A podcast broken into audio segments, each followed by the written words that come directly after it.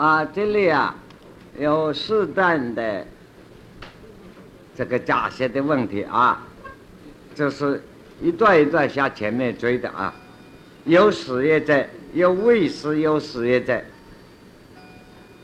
那么，如果拿我们中国文化来做主宰，那还好办，因为名称多嘛。有事业者，就是开始的，那么叫太极。太极前面嘛，后来又后人又加了个名，又为师又是也叫无极。有为师有无为师有事业在啊无极前面叫做我看，最好是把它再取个名字叫太太极了。啊啊，又进一步了啊！哎，是这样，这个有人嘛这样住在啊，有事业在，这万物之始。有为师有事业在，这个叫太极。有为师有夫为师有事业在，这叫无极。拿拿拿中国文化来自己来主宰它，这三段。这个，那么我们看庄子这一段写文字啊，青年同学在念这这个文字上的这个技巧，你看他也蛮有意思的啊。你看看，看他蛮啰嗦，我们就啰嗦不出来啊。有事业者，有个开始的；有未始，有一个没有开始；有事业的，没有开始以前的那个有开始的，啊，有未始，有一个没有开始；有复未始，没有开始，好像没有开始，又有一点开始的那个东西，就 那么讲话，啊，这个讲话。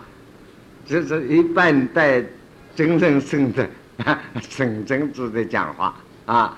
那么主要的拿佛家归纳起来，佛学在释迦牟尼以前在印度，过去的有些学派的论辩也是这个样。所以释迦牟尼佛像中国的孔子一样，三师书定礼要，到这里把它裁定。就是能说两个字，能一说，啊，能说。譬如我们佛学讲八识，在印度释迦牟尼佛以前又讲到十识、十一识、十二识，啊，后面引申的很多了。释迦牟尼他就裁定了八识，归纳性的归纳起来，这些都是论辩所说的建立。那么。庄子这一套也是这样，啊，这个又代表了中国上古有这一套思想，有有业在，有一个有，有无业在，有一个没有。那么有跟无两个是相对的呢？有为是有无也在，有一个有无都没有开始的那一个。有为是有为是有在也在，有一个有跟无那个还没有开始，就是刚才讲能能说两个字啊，这个能这一段我们简单的把它过去了啊，详详细的分析嘛啊，有一大堆的说法，很耽误时间。我想我们都是中国的脑袋，中国的个性。哎，老祖宗的传统不大喜欢这些太啰嗦的话，大概就懂了。物是物而有为，他在天地间，当万物还没有发生以前，空空洞洞，忽然之间生出一个有，一个无，一个有，一面有，一面空，啊，啊，谓之有之古有。之古属有属也，但是我们还不知道这个有与空，它究竟是真的有吗？还真的空？这个问题来了，比较科学了，实际了。我们说空，这个空啊，是空空洞洞的空，讲这个空间一样的空。还是这个空啊，代表了绝对没有了，什么都没有了。这个空，这是两个观念哦。空空洞洞在这个空间，我们跑到一个房间空的，就是空间的空。跑到山顶上，站在高山绝顶上，走到这个天地太空啊，那么空，那个也是大空间的空，就是一个空，空间的空。那么有一个空呢，是理念上的空，没有了叫做空。这个等空间空就两样啊，啊，所以所谓有跟无这个空，故如有如无也，究竟怎么样叫做有，怎么样叫做空？空是哪个空？真我这一有为而为是我所为，自己各有为乎？即故无为乎？这就是庄子的文章了。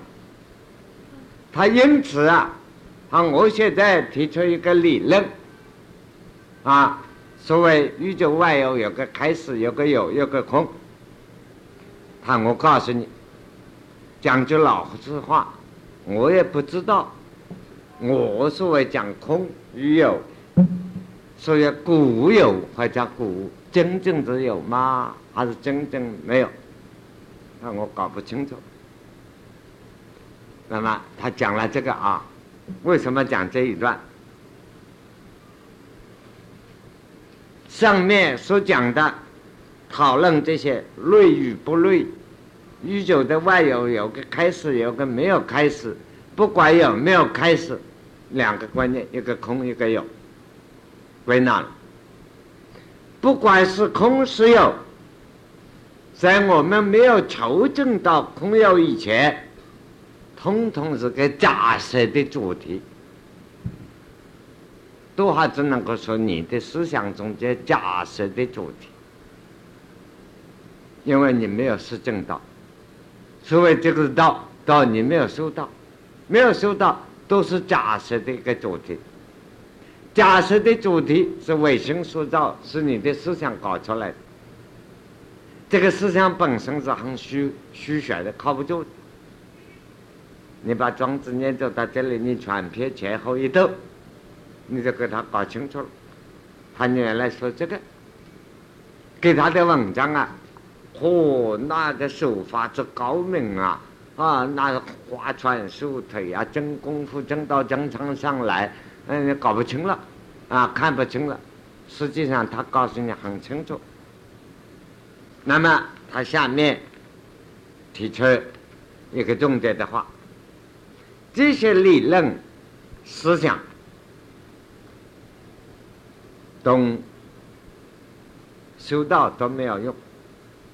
换一句话，我们可以归纳一句话啊：天地间的一切学问，人世间一切学问，不管是宗教的、哲学的、科学的，诸子百家，在中国文化家诸子百家。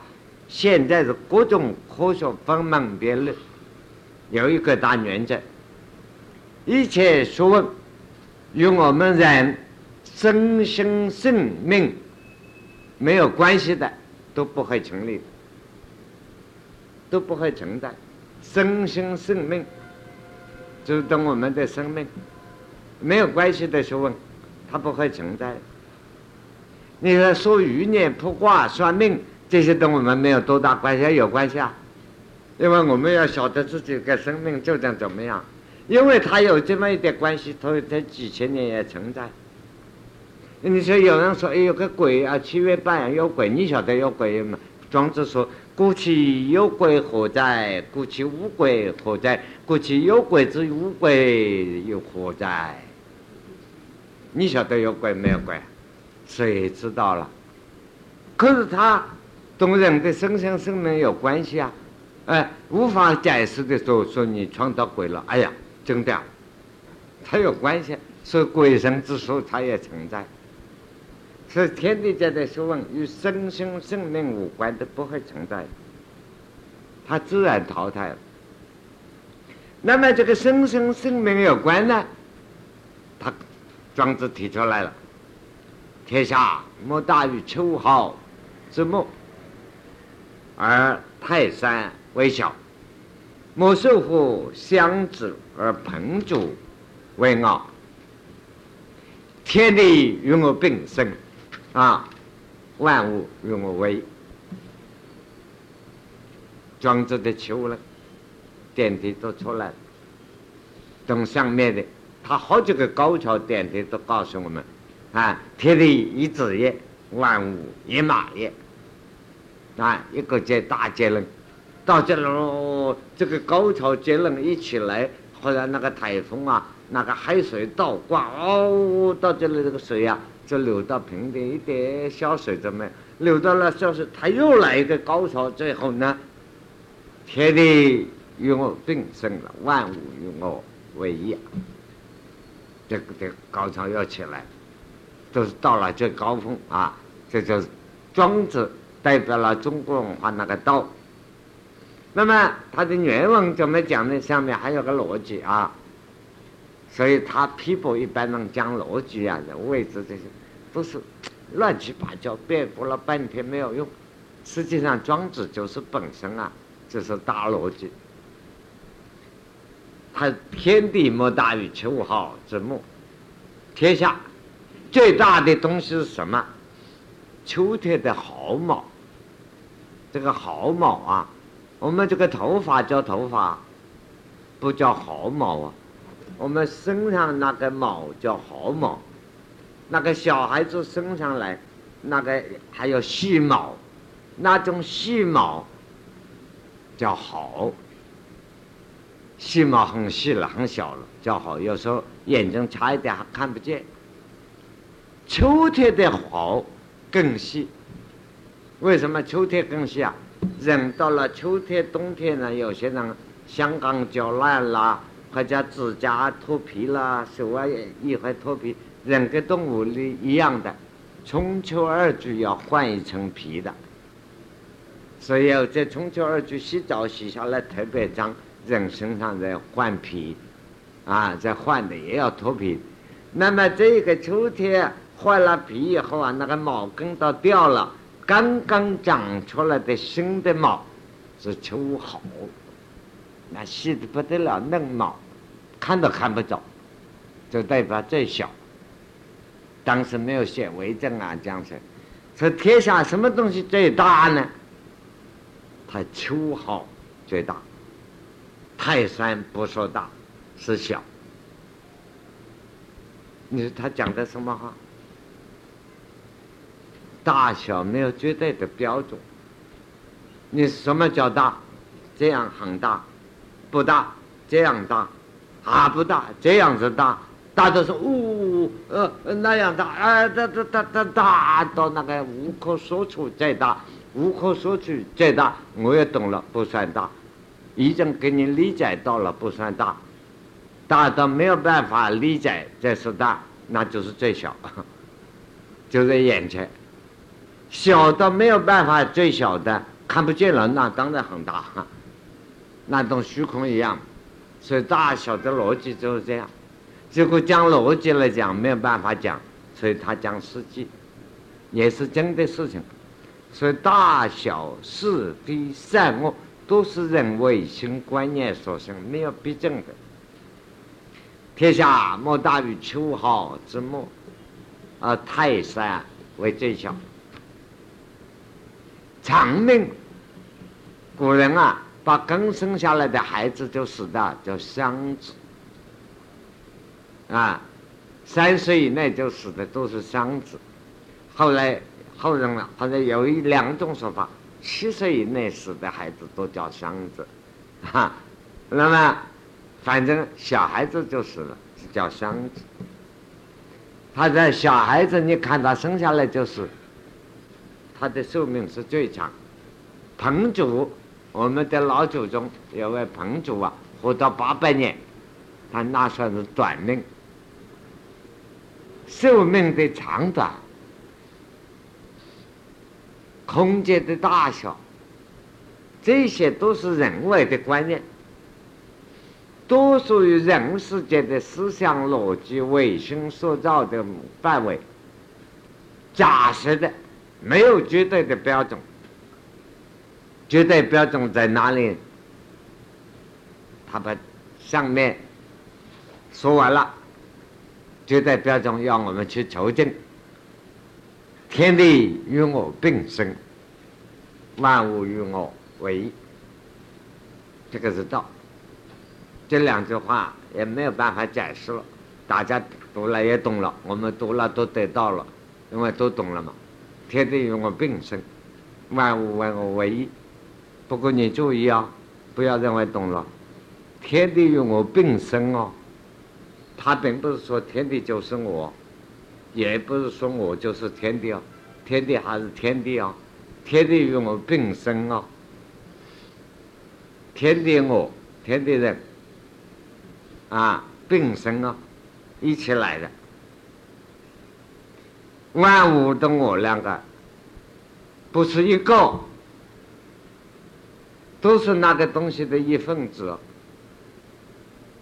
如果你这这两句话看起来都懂了啊，我相信看许多人应用，懂解释都应用错了，解释错了，就把它当天地与我并生，或者天地就是我。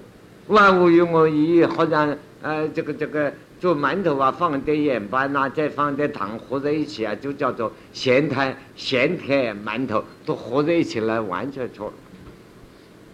你注意啊，天地与我并生，不是天地就是我，也不是我就是天，是共存的。万物与我可以说是同一的。毕竟不是一个，无是无，我是我，天还是天，地是地，问题在这儿。所以我们读这两句书，看了古人的许多注解，现在人许多注解，经常把这个重点呢搞差了，这个搞错了，这一错啊错大了，失之啊差之毫厘，失之千里还不止，错得很。大，所以今天我们特别提出来告诉大家啊，千万就记住这两句文章啊，天地与我并生并成同同成的，万物与我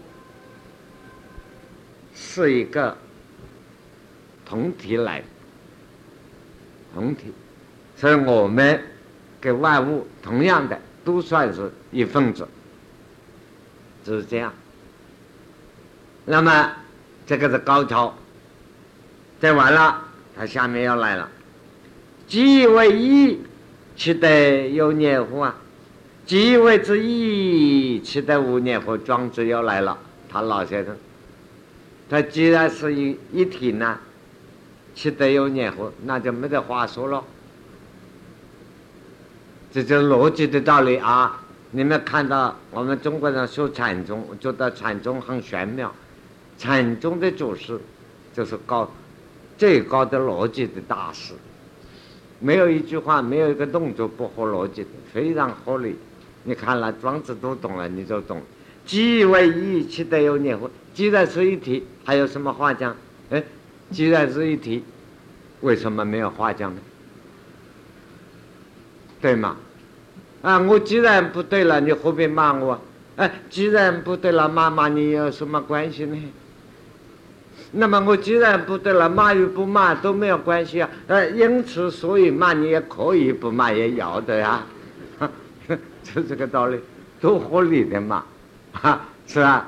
这个就是逻辑，啊，就这个道理。他说，因此他就说了。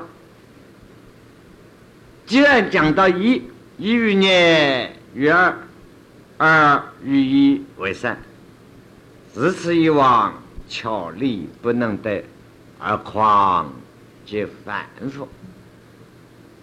好了，我们有个观念啊，你看中国的哲学，庄子的哲学，我们现在喜欢用西洋的哲学的这个文化的印证，这一百多年来，那么。关于道这个名称，我们在学术上、文学上习惯的看到西洋思想的这些思想进来的翻译叫本体，本体论，所谓本体论、知识论这些思想的翻，这些翻译的名称，西方文化将来大家青年同学注意，我们为什么当时这样翻？譬如经济学，这个翻的实在有点不大恰当。可现在呢，经济学也用了一百多年了。那么我们中国人过去讲的经济学，这个观念可大了。啊，所以我们古代的王首相，你看过年贴的门门帘对子上，文章西汉是双司马，啊，一个司马迁，啊，这个这个啊，一个啊司马什么那个朱文正的丈夫，啊，司马相如，文相西汉是双司马，经济南阳。一卧龙，诸葛亮，啊，经济南阳一卧龙，啊，这个经济呢，中国文化的经济，所以怎么叫经济？经论天下，济世之财，救世救人，这个学问在古代叫经济之学。后来跟我们西方文化以来，那有东西弄出来卖卖。怎么口袋里空空的，把它变出来有钱？这个东西叫经济。这一下，中国的经济这个观念完了。中国文化，你要晓得经济啊、哲学啊，我们闽南女贴哈啊，我一听啊，贴哈贴的活啊，贴那个锅子叫哈了啊，贴合我说还有同哈了，哈贴哈。这些什么人翻译？不是中国人。日本人翻译的，所以啊，叫哲学，叫经济，本体论、知识论都日本人翻译。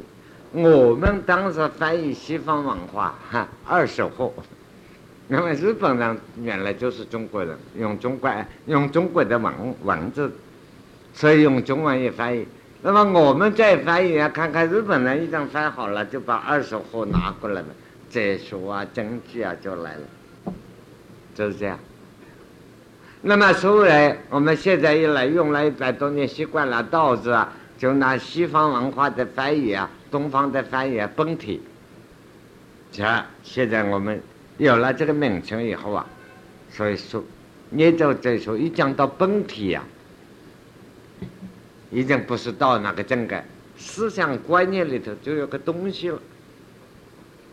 就偏向于唯物的思想去啊，所以本体这个唯心的抽象的就很难弄。为什么说这一段话呢？因为同庄子这一节里头有关系。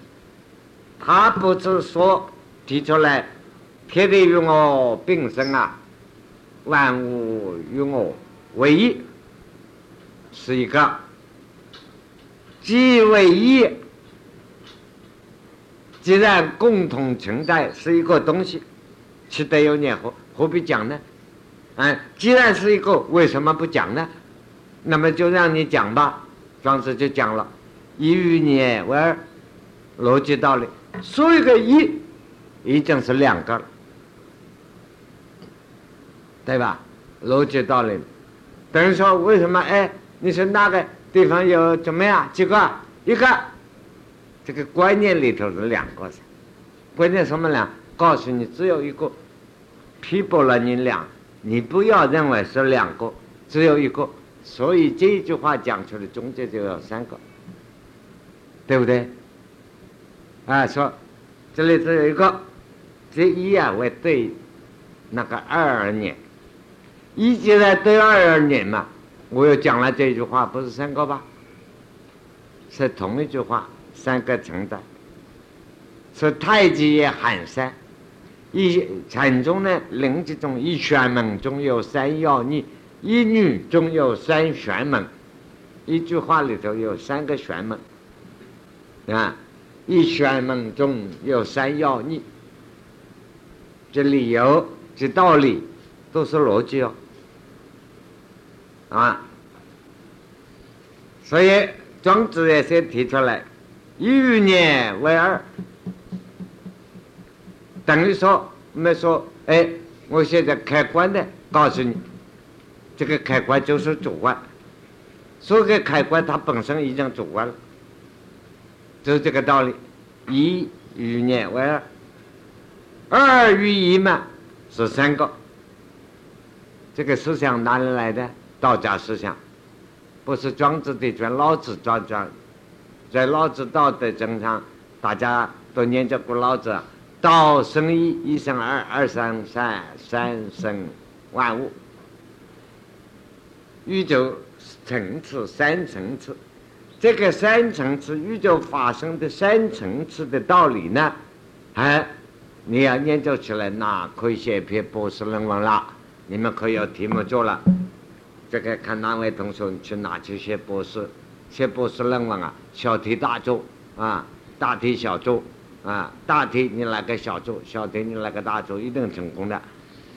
那么这个一个都要三个，所以啊，宗教就说基督教呢，上帝啊，圣母圣父三位一体，佛家法宝化三圣三位一体，道家啊上清太清玉清一切化三清。都三位一体，反正啊，这个三，天地间万事不过三。中国的文化代表呢，天地人三个符号。那么庄子也再提到一之于年于二，二之于一于三。从三以后不谈了。老子讲啊。道生一，一生二，二生三，三生万物。从庄子讲，也是老子观念，自此以往，三以后变成多少？拿这个数字填，电脑都说不清了的。自此以往，巧力不能得。什么叫巧力？就数数学家。中国古人啊，中国文化主义啊。中国文化讲科学，全世界的科学，中国人的科学最早，在文化几千年左右，西洋还没有发展的时候，科学第一位发展的天文，中国最早。为了天发展天文呢，必须要发展数学，中国最早。中国过去上古的文化不叫叫数学。叫做什么？历算，这个历，下面一个算术的算。历算是干什么？算天文的。所以尧舜皇帝的时候就算这个二十八宿啊，太阳、月亮、五行的行动跟我们地球的关系啊，所以啊，建立了一年十二个月，一个月三十天啊。一年七十二个后，二十四个季节，就是几千年建立。这个建立的算术，天文算术算出来，在古代文化名称叫做历算，也叫做历数，数学那个数。啊，那么这种东西呢，更妙的呢。将来我看，你看西方的科学发展，我们可以讲一句大胆的预言，断定到这里：将来数学到达最高级进步了以后，不用数字了，又是好像产生一个新的八卦啦，新的什么代号？中国上古的历算能没得数字了，只有一个字就代号，数字太多了，分析数字只有一个，归纳起来只是个。所以叫历数。那么庄子这里讲巧力，就是这个最巧妙、最高的数学家是不能得，永远搞不定了。天地间一生二，二生三，过了三这个数字以后，无穷的发展，无尽的发展，巧力是不能得。下不来一个结论啊！而况即反复。最好的第一流的头脑，懂得天文数字的，都不能了解，何况一般人反复？那么他下面就讲：故知物实有，以至于善，而况实有实有。注意啊，这个宇宙的来源，当万物没有开始以前是没有，估计切到这里。万物开始以前，究竟有没有？不去管它啊，是个问题哦。如果你听了这个话，认为万物开始以前真的没有，已经错了。不过现在为了我们了解这个道体宇宙的来源，只好把它切断。所以佛学也好，其他的科学者说其他宗教也好，只好到这里把它切断。那么空的。从无生有，实际上无前面那一段是什么有没有？我们不要先下结论啊，暂时保留这里。故知物实有，以至于三，它的层次的变化，以三为最有理的基基础。就是说啊，你注意啊，从无变到有，整个三阶段。所以中国的易经呢，化小啊，卦开始三小为卦，后来化成六小的后人把它加上。那么它是五到有，还容易找得到三个层次。要有回转去到五啊，那难了，而况只有稀有呢，就很难。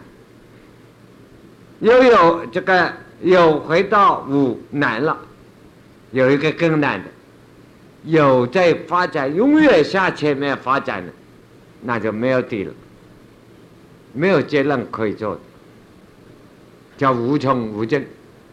那么佛家有个名词做结论啊，叫无量无边、无穷无尽。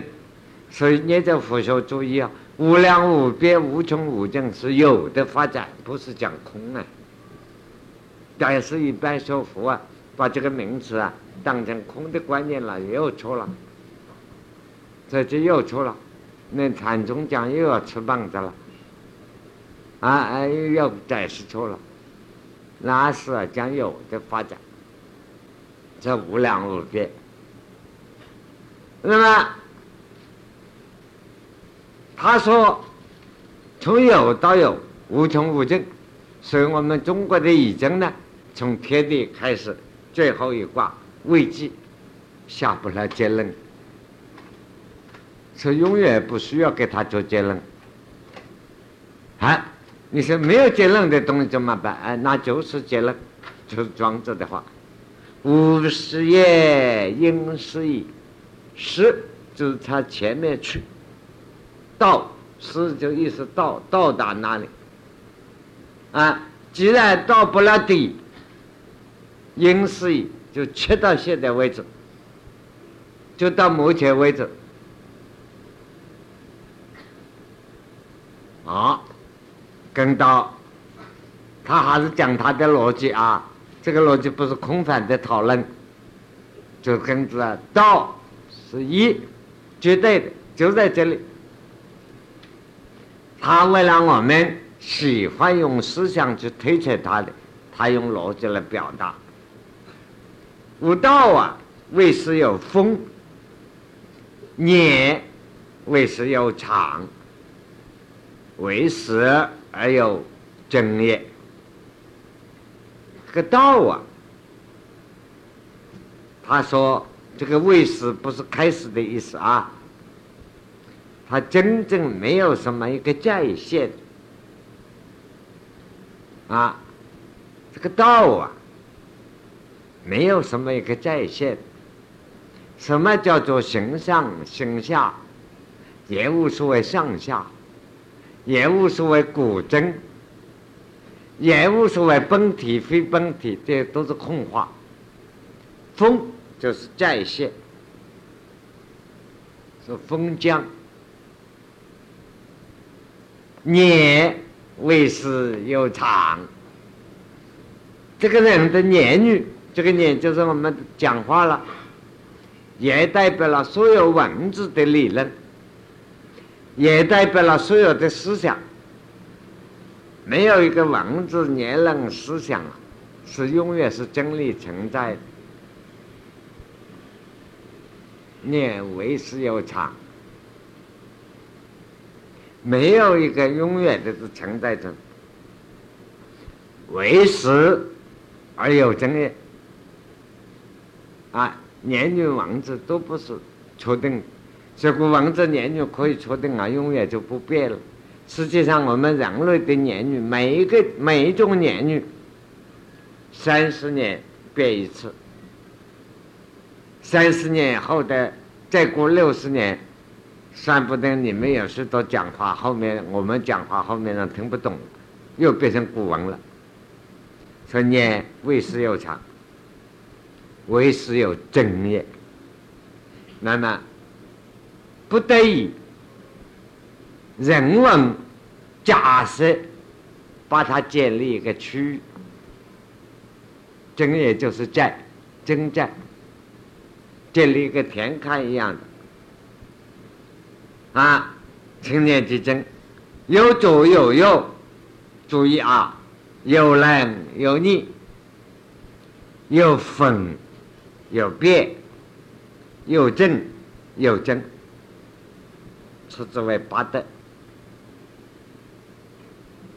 我们要注意哦，这个是庄子所提出来的四个字：春分瑞变，一春啊，一类。跟我们已经的孔子的有个思想，告诉我们孔子的文化在已经上，方以类聚，无以群分。孔子先提出来，在易经上，啊，这个方呢，我们讲已经提到过啊，啊，有些人讲文字的解释，方就是猴子。啊，就是最初的原好的意思啊，这个这个这个理由不成立，不去管它了。方就是方位，每一个方位，东方、南方、北方、西半球、东半球、南半球、北半球，这个方位不同，人类也好，物类也好，植物一类，矿物一类都不同，方以类聚，一类类分开，无一成分。万物是一层一层，就。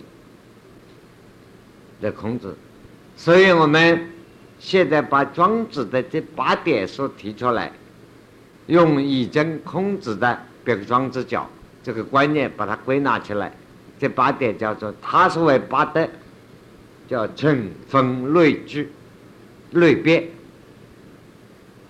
啊。那么他讲什么呢？特别注意啊，这是庄子的逻辑。庄子的逻辑就用这个八个方法、八个程序，把位置啊，把公孙龙这一般人战国时候的逻辑的名家变得一塌糊涂，始终在庄子前面，在庄子在这个前面远的这个学问上站不住，哈，你看我们。别的这个逻辑，西方来的逻辑有三段论辩法，印啊印度有英明五段的论辩法啊，各种各样的论辩法。不过人家说中国的已经也是三段，我说不要乱讲，已经是四段论辩法。那的确四段啊，那是有凭有据的。现在不讲了，庄子提到的八段论辩法。但是这些论辩法是什么呢？这些三段论辩、五段论辩逻辑上啊，碰到一个什么？庄子也不是八段论辩法，是个圆的论辩法。禅宗走的也是这个路线，说珠子走盘，像一颗弹珠在盘子里滚一样，它没得边际，没得轮廓的。这个逻辑论辩到了这个程度啊，你没有边际可以给你拿的。没有尾巴可以给你抓的，但是庄子在这个普通的论辩上，他提出了八等啊，青年之争，有左有右，有冷有逆。他这个左又是讲什么呢？物理世界的次序。有能有女呢？人文社会的次序。有分有别啊，理念世界的次序。有真有真啊，人类的社会的现实，是这样。这个不同啊，它不过是八个类别啊，把它归纳成分类别。因此，他提出来一个东西了啊。我们晓得庄子啊，孔子给人家挖苦的最可怜是道家这个圣人。孔子一碰到道家的人物啊，每个都幽默他几句。但是天理两生道家每个人都很捧孔子，只是人家不懂道家的幽默，不懂他的讥讽啊，以为是骂孔子，搞错了。骂孔子骂的最厉害是庄子里头，但是捧孔子捧的最厉害也是庄子，啊，所以庄子啊可以说是孔子的知己，最捧他。这个地方，他又开始有点捧了啊。六合之外，圣人诚而不论；六合之内，圣人任而不逆。穷求真实，希望之是圣人逆而不变。这是青年同学们特别注意啊！我们现在大家到处在叫中国文化，中国文化是个什么东西？我现在下不来个定义 啊！你说这个是中国文化啊？是是这馆子店的菜是辣椒啊，炒豆腐那是中国文化。是下不来个定义。呃，故宫博物院那些老祖宗们留下来画的，就呃说我们很有文化。你看故宫博物院多了不起！我经常告诉青年，了不起是我们祖宗啊，不是你画的啊，对不对呀？所以要惭愧惭愧了。呃，所以我问到我中国文化，把它带到故宫博物院，你怎么不把它带到你的书房去啊？因为你书房里没有东西，只好叫老祖宗来撑面子。是中国文化下不来，可定你这类中国文化大精神也是一种啊。讲中国文化，所以这一说问题：宇宙生命的来源，谁有鸡啊？谁有蛋？江上何人初见月？上帝怎么创造世界？庄子说：“六合之外，圣人诚而不论。”不青年，因为搞这个会去搞逻辑，搞逻辑会搞发疯了。你搞了五千年也还没有搞出结论来，未结果，永远得不了结论。哎，如果拿现实来讲，我们这个中国文化老祖宗们蛮聪明。六合之外，什么叫六合啊？四方，东南西北。上下叫六合啊，那么有些文学叫八方，就东南西北加四个国国叫八方。等到佛教进入中国呢，叫十方。东南西北四个角上下叫十方。十方的佛学进入以后，中国文化里头的关于这个宇宙的天地的观念。啊，八方呢，比六合后期一点的观念，最早上古文化，庄子所提出来，我们的老祖宗们对宇宙的看法，一个代名词就叫六合，四方上下谓之六合。天地以外还有没有世界？人类究竟是外星球过来的？就是中国文化中附讲的讨论最厉害的东西。有朋友最啊，人类从哪个外星球来？那个佛学里头都是明确的指定，怎么来的啊？做什么东西来的？来了以后怎么流落在地球上，变成我们老祖宗的。所以这个我们老祖宗在这个地球上流落的很可怜了，啊，因为贪吃眼把搞坏了的，啊，所以流落在此地，啊。这个流河之外的什么样事情啊？他说我们上古文化圣人，诚而不愣。你注意啊，一个“诚”字，不是很冒昧，说这没有这个问题。这个问题永远存在，不过暂时不去追问它。诚而不愣。那么宇宙界的人是呢？中国文化的精神啊，六合之内呢？圣人任而不逆，只是讨论研究，不加批判，不加批判，还是不做一个严格的结论。啊，这两个原则之下，有一个东西，我们的历史。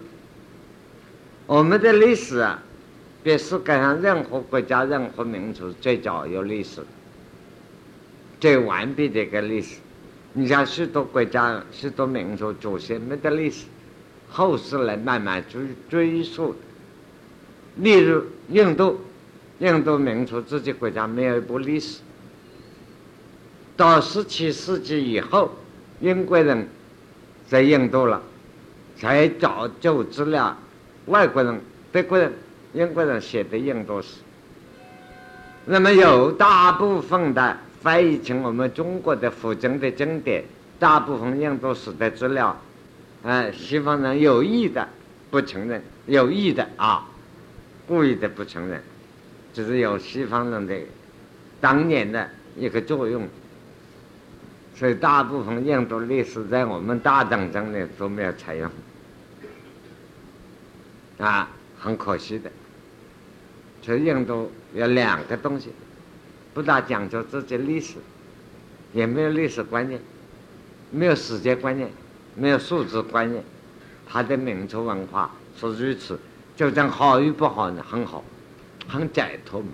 人被这些历史的包袱啊、时间的包袱啊、数字的包袱困住了，很痛苦啊。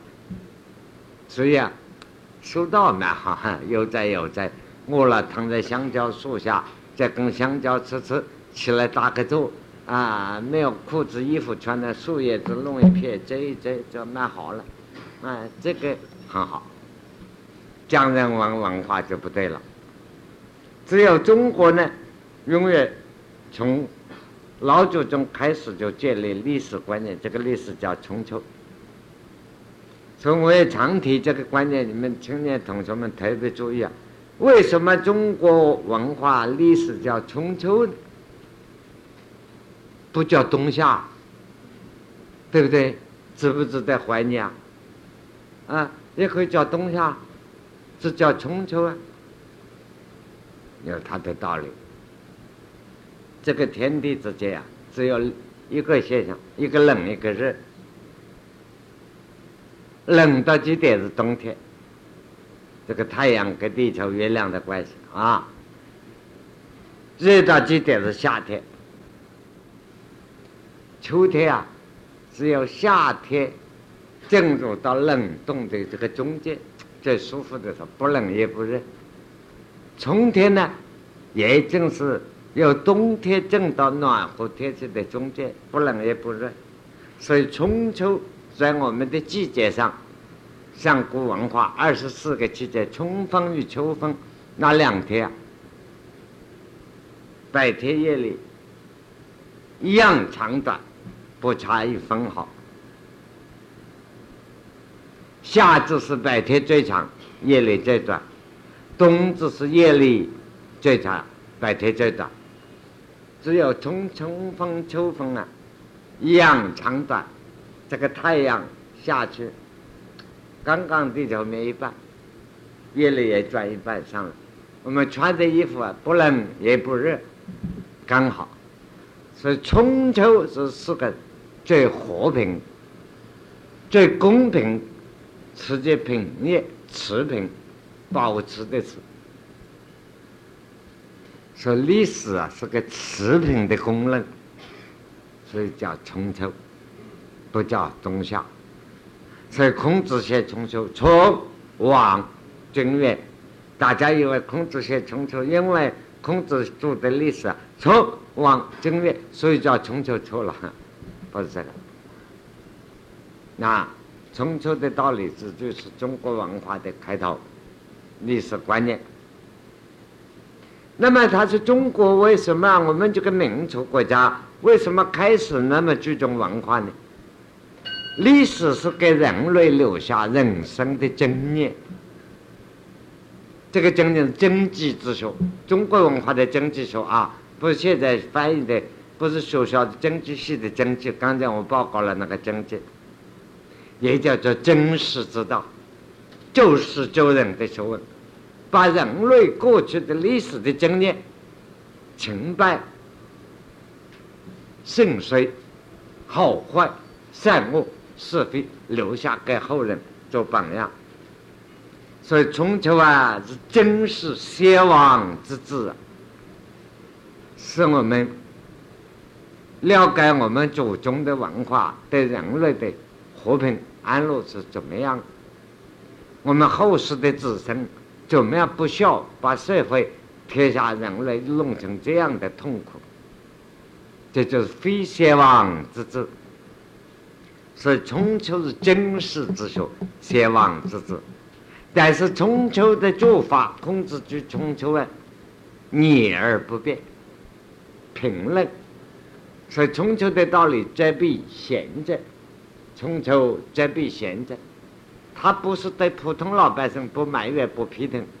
春秋要批评的，是历史上负责的人。你有这个责任，社会搞坏了。历史坏了，社会领导坏了，是你们的责任，老百姓无关，因为他是必教育者，你负责教育，所以从头责备贤者，啊，不责备一般人。那么春秋的道理呢？经世之治，先王之治，所以啊，孔子一字表别，一个字下去，就是把你罪名。万代就判了，所以这个春秋的道理，那么现在我们来不及讲一个春秋什么逆而这个不变的一直表皮这个裂子啊，来不及了，已经下课了，啊，我们到此为止啊。